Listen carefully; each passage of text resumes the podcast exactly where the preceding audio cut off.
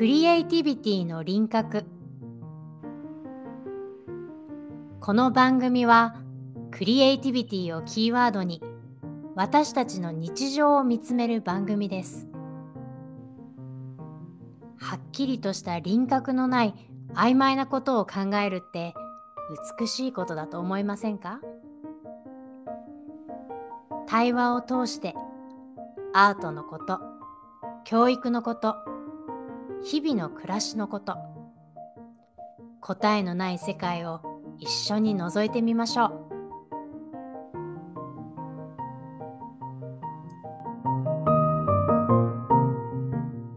皆さんこんにちは。こんにちサンダークリフさやかと。は、大河内千秋です。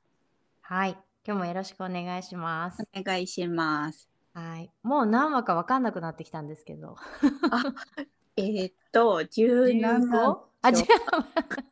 17か。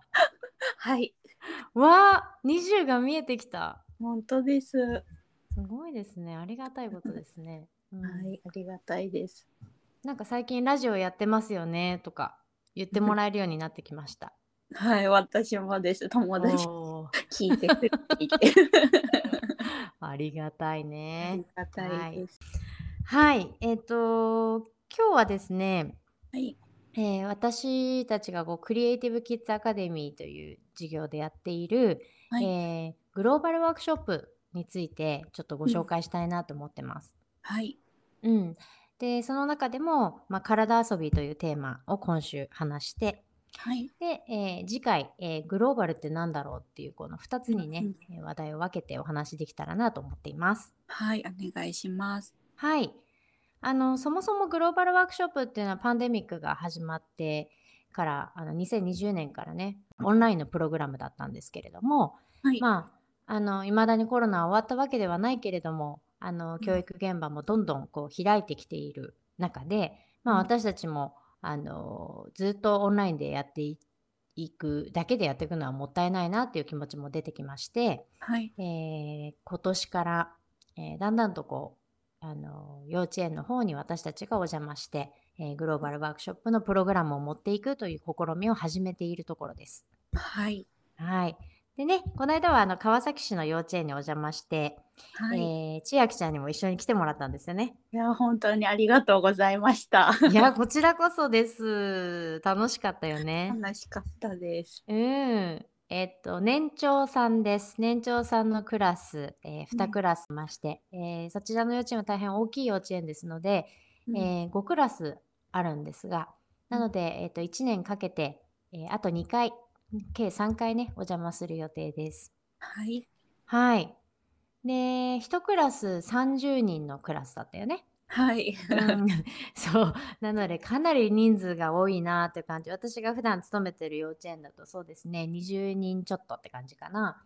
なの、で、20人弱かな。なので、かなり多い印象でしたけれども。うんそんなんで千秋ちゃんにも来てもらって、手伝ってもらって、い大変や心強かったです。いや、初めての機会だったので、本当にありがとうございます。ねなかなかこう教育現場に入っていくっていうのもなあの難しかったりもするのであの大変貴重な機会を私たちもいただいたわけですけれどもはい、えっとこ今日はね体遊びについて話していきます。で、えーグローバルワークショップはねオンラインのプログラムだったんだけど、えー対面対面式対面式？対面バージョンをどういうふうにやってるかっていうことをまずちょっとお伝えしようかな。はい、お願いします。はい。えっと、グローバルワークショップではあの世界各国でねあの活躍されている児童劇の、えーカンパニはい、ーのアーティストたちをこう呼んできて、えー日本の子どもたちにワークショップをやってもらうというプログラムをオンラインでずっと私たちやってきたんですね。はい、うん、そうするとあのもう本当に世界のプロフェッショナルなのであのなんか思いつかないような遊びをねあのうん。提供してくれたりとかしてきて私たちも大変あの刺激になっているんですけれどもはい、今回の対面バージョンでは、えー彼らが、えーうん。日本の子どもたちのためだけに新たにねこう動画を作ってくれたんですね。うんうん。でそこで国の紹介彼らが住んでいる国の紹介や文化の紹介をしてくれたり、うん。あとは彼らの作品を見せてくれたりそれからこんな遊びをその作品の中からやってみないかい？というあのサジェスチョンをしてもらったりっていう動画をいただいたんですね。はい。はい、でそれを、えー私が中心になって、えー子どもたちと対面の遊びにするためにデザインをし直してじゃあみんなで彼らが言ったこれをこんな風に遊んでみようっていう感じで、えーえーそうですね、えー児童劇のアーティストたちが言ってくれたものプラスクリエイティブ・キッズ・アカデミーの、えーデザインしたプログラムを組み合わせた、えーうん。フュージョンのプログラムって感じかな。うーん。イメージ湧きますかね、うん。アルゼンチンのアーティストさんだったんですよね、今回は。今回はねアルゼンチン。で、うん。次回はデンマーク。で次がタイになるかと思います、はい。うん。絶賛準備中でございます。でねあの今回はアルゼンチンのテアトロ・アルバシオっていう、えーお二人男性お二人なんですけれども、はい。えーアルゼンチンで活躍されている、えー児童劇のお二人うん。アーティスト。うん。で彼らがパンデミック中に考えたあの遊びをね作品にしていてですごいシンプルなんだけど、うん。ね、キッチンあ、えっとベッドルームからうん。一度も足をつかないでキッチンに行くというゲームを 小さな映像作品にしてんだよね。床につかないようにってこと？そうそうそうそう床に足をつかないように。だからいろいろ道具を使ったり家具の上に登ったりしてもうそれだけで子供たちは大喜びだったよね。乗ってるみたいな。ですぐにね面白いなと思ったのはすぐにそれを理解して楽しむってことをねあの子供たちがしていましたね。うんうん。うんで次の瞬間には「やってみたい!」っていう言葉が出てくるうんのがすごく私は印象的だなって思いました。そうですね。うんうんでまあその中から、まあ、いろんなこう進み方っていうのを、えーうん実験してみたり、うんその進み方を使いながら、うんえー、とちょっと幼稚園に置いてあるあの遊具みたいなものをこうね連れてきて、あ持ってきて障害物みたいなのも作りながら、うんえーその上をさっき実験したいろんな歩き方で進むとか、うん。あるいはちょっとセクションで友達と協力しなければ進めないところも作ってみたりとか。うんうん。えー進む道もまっすぐじゃなくてあのくねくねしてたりカクカクしてたりってとこを進まなきゃいけなかったりとか。うんうん。なんかそんなことで、えー、と彼らのテーマは冒険だったんですね。アドベンチャーだったんですけれども、うん。家の中でだって冒険できるんだっていうのを、えーうん。提案してくれたんですけどね。はいうんはい、でこの幼稚園はあのー普段あんまりこう体を使った表現遊びっていうのはしてないそうなんですね。うんおっしゃってましたね。ねえうんだから正直言って私も最初不安だったんですよね。どどうなっちゃうんだろうみたいな。で、うん、だから結構引いちゃうのかなシーンみたいな感じでって思って、うんちょっとそこが私としては不安材料ではあったものの、うんまあでもやってみようと思って思い切って飛び込んでったら、うん何のことはない、もう子供たちは最初から超前のめり。遊ぶ気満々って感じだったよね。最初円になってこうご挨拶みたいな時からもう元気でしたよね。そう、もう、はい、やりますみたいな感じだったね。そう、なんかもう、なんていうのかな、あの瞬間に、私は、あ、このクラスは面白くなるぞとか、うんあ、ちょっと今日はみんな調子悪そうだなとか、なんか他にある、疲れてるんだなとか、うんうん結構わかるものなんだけど、うんうん、結構初めましてでもそれがわかるんだなっていうのがこの間の印象かな。なるほど。うん。ね、こうえ普段はこう一列に並ぶ機会っていうのは結構特に人数の多い幼稚園とかだと多いと思うんですけど、ああそうかう。ん、いきなりああやって円になって始めるっていうとみんなのお顔が見えてねうんいいですよね。うんはい。でそうだからまあ1時間しっかり遊んだんだけどうん。汗びしょびしょになってね 飛びましたけどうんみんながしもうずーっと夢中だったっていう印象が強いかな。本当ですね。なんかすごいあっという間だったけど、ものすごい濃い1時間でした。ものすごい濃かったよね。ちょっと盛りだくさんって感じだったよね。うん。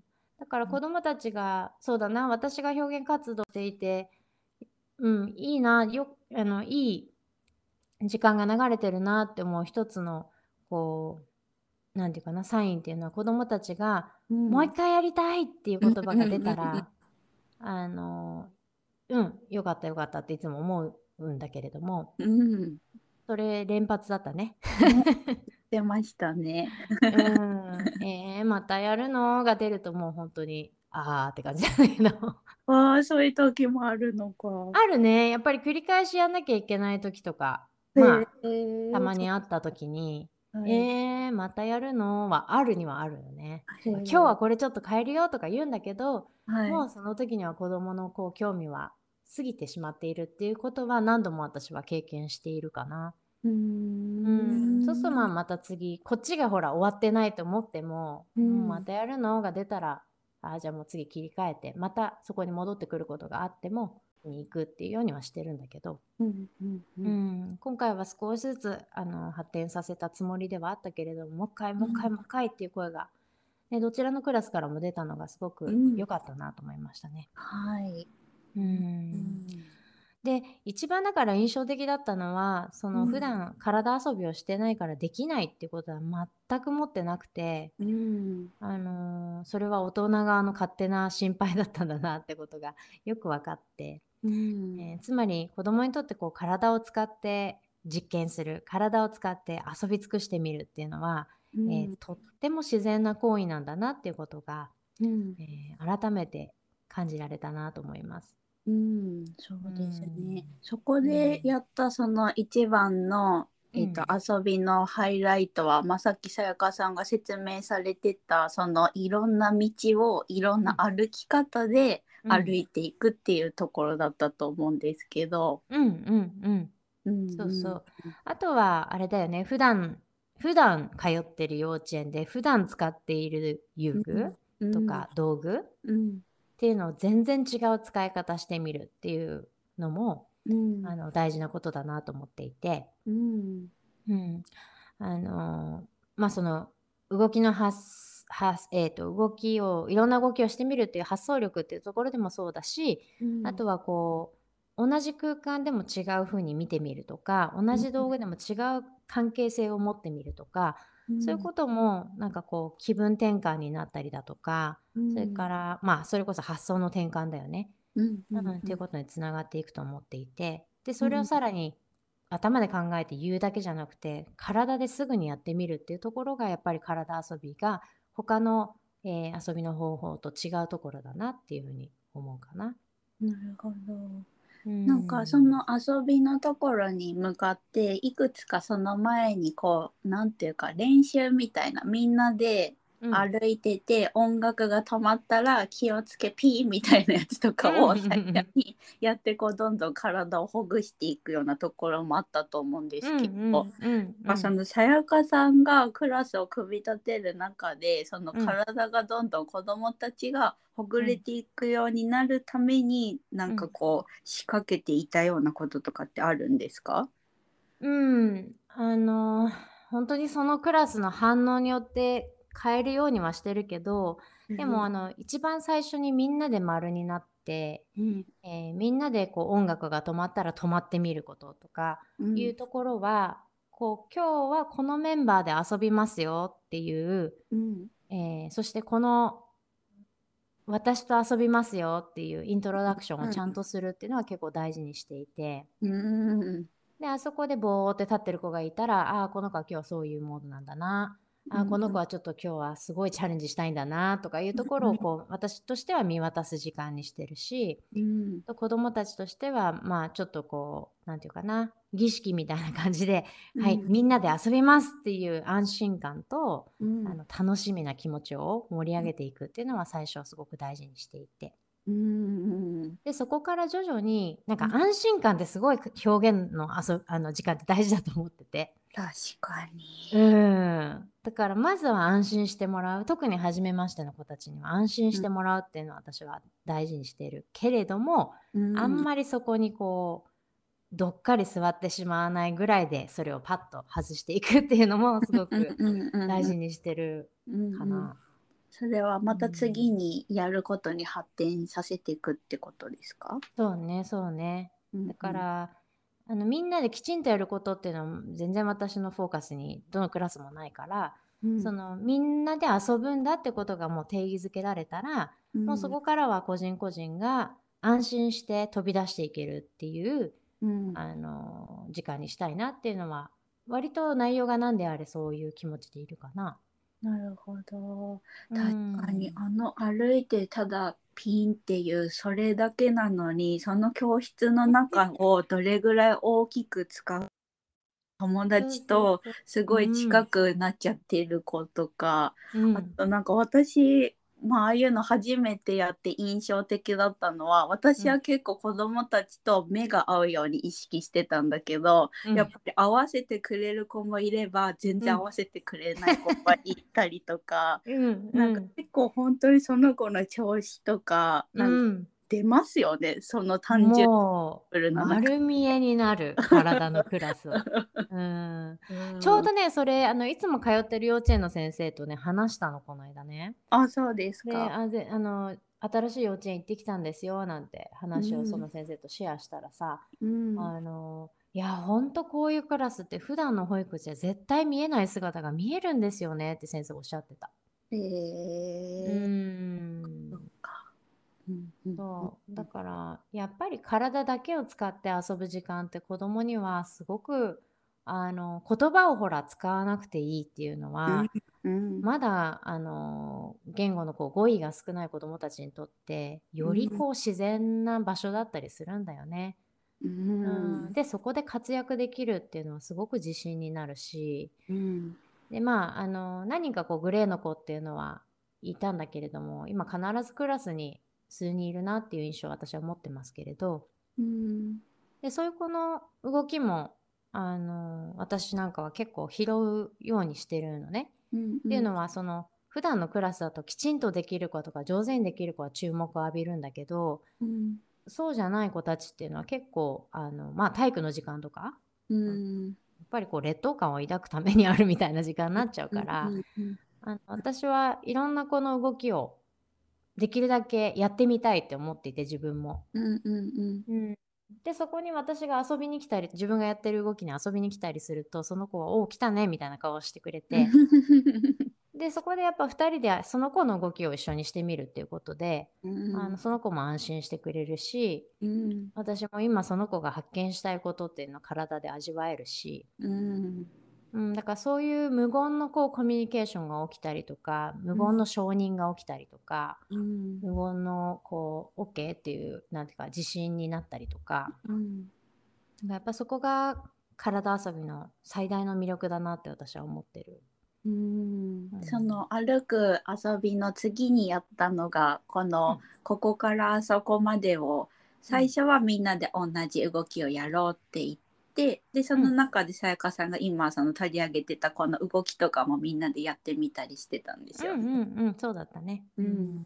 そうそうみんなでこの子の動きをやってみようっていうね。うん。あの普段の教室だと先生の動きをみんなで上手にやろうはいっぱい起きると思うんだけどうん。誰かがやりたい子供がやりたい動きをみんなでやってみようってあんまりないと思うのね。うんだからそれは結構私はやるかな。うんうんでその瞬間またなんかガラッとその子のクラスの中での言い方がガラッと変わった瞬間でしたよね。本当ね、うん最初は嫌だーって言ってたんだけど最後ニッコニコしてやってたね。うんすごい誇らしそうだった。そうそうなのうんああいう時にもうイエスイエスって思うよね。うん。うんでなんかその子だけじゃなくてその子を見てるみんなのなんか目も変わったような気がしたというか、うん、なんか対等になったような感じがすごくあの瞬間からは感じましたね。ね。ううん。そこだと思うんだよな。なんか今はこういう体遊びとかってすごい特殊なものってられちゃったりとかプロフェッショナルしか教えられないものだからうん取り上げないみたいな風潮があるなって感じるんだけど、うんうん、でもそういう時間があることで救われる子ややっと居場所が見つかる子っていうのも出てくるのは絶対で、うん。うん。だからなんでなんで一つに長けている必要があるのかなっていうのはそういうところでね。あの、うん、もしかしたらみんながまだ学校や幼稚園や保育園で取り組んでいないことがその子の得意なことかもしれないっていう、うんうん、あの意識はいつでも持ってなくちゃいけないなっていうのを改めて今回も感じたかな。でさらにそこからそのこうステップがあった上で今度はこっからあっちに行くのがそれぞれのオリジナルのやつで行こうってなったらまたすごいいろいろな面白いのができてましたね。すごかった。アイディアが溢れる。うん、すごかったすごかった。でもねそうなのあのたった1時間の中でも千秋ちゃん多分初めて見てくれたから、うん、子供たちがどれだけ発展していったかっていうのがすっごく見えたと思うんだよね。うんうんうんそれがさ毎週やってる幼稚園だとやっぱ出てくる動きがね、うん、やっぱり一回りも二回りも三回りも面白いんだよ。へえ。うん。だからその幼稚園もちろん素晴らしいんだけど、うん、その一発だけではないっていう毎週継続的に繰り返して、うん、クリエイティブな遊びをし続けるっていうことの,、あの大事さも私は改めてこの間再確認した。うん、なるほど。うん。初めましての私と1時間でこれぐらいいけるなら、うん、ね何が起こってしまうんでしょう毎週やったらって感じだよねうん、それがもう一つの私がいつも通ってる幼稚園、うん、ではやっぱり確実に起きるんだよね。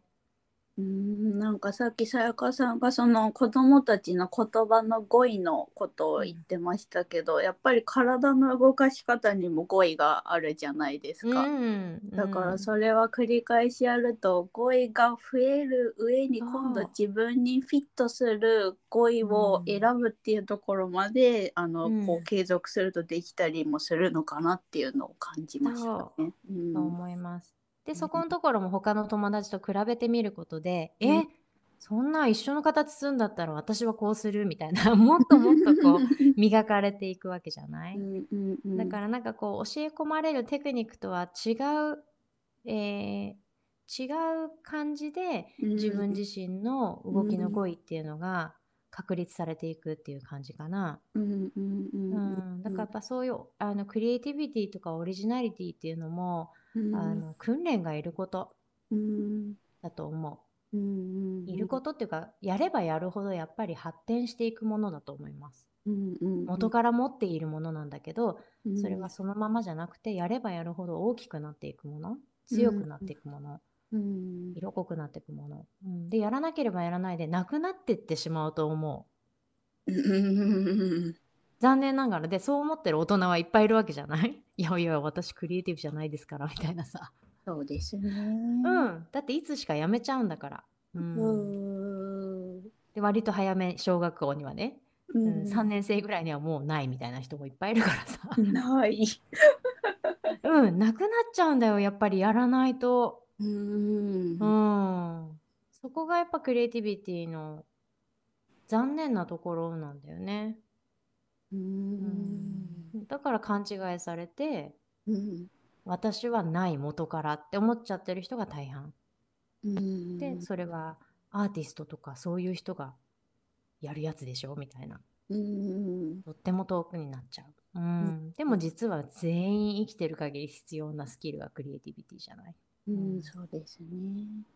うんなんか私その子供の遊びの種類いくつかあると思うんですけど歌歌うとか、絵を描くとか、体を動かすみたいな。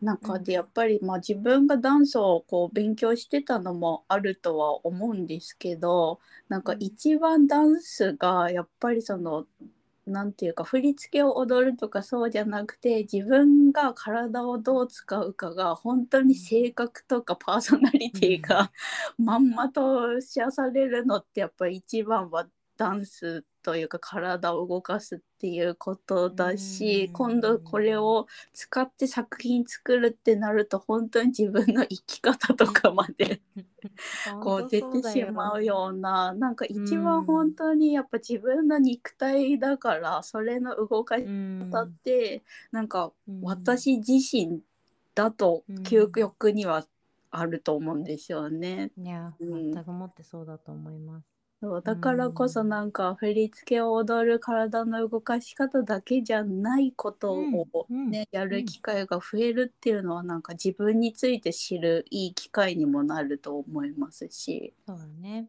ううんん、それがね。うん。習ったものを上手にやれるようになるっていうのはとてもあの分かりやすい達成感、ううん。んになると思うしそれは多くの子にとって自信になると思うんですよね。うん。うん、けれども自分って誰なのかっていうのを探求する時間は別にないと、うん。ね、人に教えられたものを上手にできるようになることはけうん。うん必ずしも自分がそうしてるわけではないというか意味,、わかる、ううんんうん。うん、だから子供ならなおさら自分が誰なのかを遊びの中で探してるわけじゃない？うんっていうふうに考えた時に自分って何が好きなんだろう、自分って何が嫌いなんだろう、まあこの子のそばにいると嬉しいな。あの子近づいてくるとなんか緊張するなとかさ、うん。そういうのを確かめる時間うん。だと私は思ってるしそうだとしたらそれは振り付け先生や誰かに上手に間違いなくやることとは全く別の作業としてないと。うん。ダメだなって思う。ん。う。うん。本当ですね。うん。そう大人から見ると同じ体遊びってくくっちゃうんだけどね、うんあの体の専門家からしてみると全くちべ違うベクトルっていうかうん。目的自体全く違うなってやっぱ思うから、うんうんうん。うん、体動かしてたら表現遊びなのか、まあ表現遊びか何なのかっていうところにまず行くんだけれども、うん。またこれ終わんなくなるやつです終わんなくなるやつ。まあねまたこれも話したいよねいろいろね。はい。うん。でも、あの、いかに子供にとって体を使って遊ぶかっていうことが自然なことか。うんだからこそもっと、もっとやろうよっていう気持ちも起きたし、あの、うん園長先生、副園長先生もなんかもう、週1やりたいなーって、やっぱ 子供を目目の前でね、やっぱいい幼稚園の先生たち、あの、副園長先生とか園長先生ってうん。ずーっと見てらっしゃるね。う ん一緒にやってくれてま一し緒にもう見てるどころかやってくださった。ん。汗かいて。た。うん。ねだからそこはすっごく私は見てるな。あの行かせていただくときに。うん実は私もすごく観察していただいてんだけどやっぱりいい幼稚園だなって思って必ず上の先生たちがもうね一緒になってうん。動いてる。でそうすると大事さがわかるから、うんその話さなく説明なんていらなくて、うんうん。それこそ体で分かっちゃうから、うん。で普段ああしてる子がこうだったって話をたくさんお昼ご飯の時聞かせていただいて、先生たちもその変化に一瞬に気づくわけだよね。やっぱりそれが体のパワうん。ーだし私たちの直感力だし、うん。うん、大人も子供も持っているもの、ううん。ん何が必要かっていうのを嗅ぎ分けることができるっていうかね。うんうんうんはい。なので、あの、ぜひこのグローバルワークショップ、私たち遊びに行かせてください。皆さんのお子さんの幼稚園とか、勤めてらっしゃる保育園とか、あのぜひぜひ、2000、来年度からかな、はい。あの、回らせていただこうと思ってます。そうなんです。全国ね。夏もあの、茨城の方に行かせていただくんですけれども、今年。はい。はい。楽しなので、みですあの、ご興味のある方は、うん、ぜひぜひ、あの、ご連絡ください。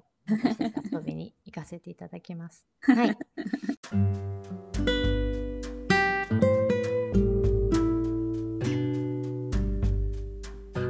次回はグローバルワークショップのそのグローバルっていうのは何なのかっていう話をちょっとさせていただけたらなと思います。はい。はい、えー番組では皆さんのご意見やご感想、ご質問など、えー随時受け付けておりますので、ぜひぜひお便りをお寄せください。よろしくお願いします。お願いします。はい、概要欄にメールアドレスありますよね。はい、あります。はい、お待ちしております。よろしくお願いします。はい。はい、ではまた次回お会いいたしましょう。さようなら。さよなら。